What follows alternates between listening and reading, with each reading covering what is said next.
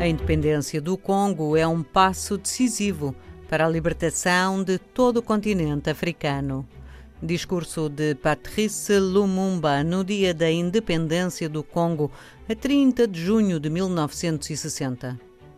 Nascido Elias Okitasombo, a 2 de julho de 1925, em Onalua, Kasai Oriental, Patrice Emery Lumumba foi educado nas escolas das missões única possibilidade de escolarização na época para uma criança congolesa. Há que referir que só depois de 1954 os africanos puderam frequentar as universidades belgas.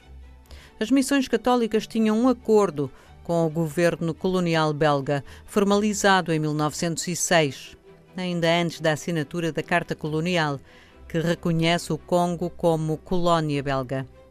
Patrice Lumumba mudou-se para Stanleyville, Kisangani, onde continuou a estudar e exerce várias profissões, desde o pequeno comércio ao jornalismo.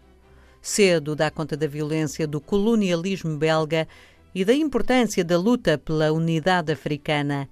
Preso várias vezes pela polícia colonial, Lumumba investe na sua formação enquanto autodidata. São conhecidos os seus dotes de oratória, ao mesmo tempo que dá conta da luta mais ampla de todo o continente.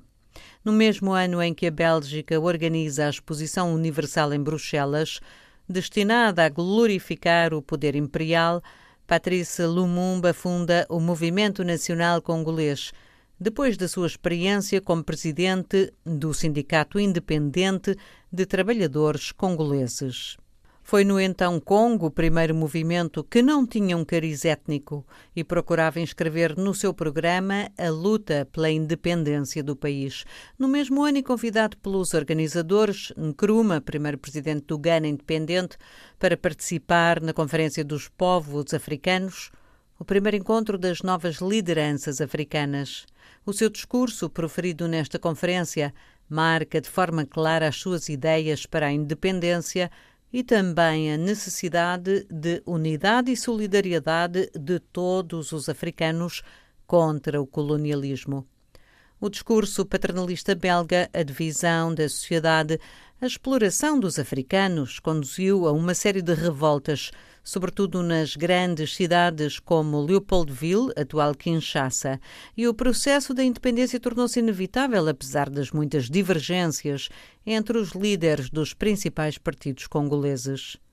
As suas ideias não foram bem recebidas, quer por outros dirigentes congoleses como Moisés Tchombé e Kassavuvu, Internacionalmente e em plena Guerra Fria foi visto como um agente da União Soviética e um inimigo a abater. Foi assassinado em janeiro de 1961.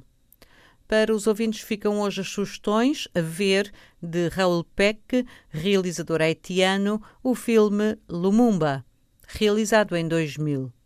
Ler, e para voltar às fontes, os discursos de Patrice Lumumba referidos neste texto estão todos disponíveis online.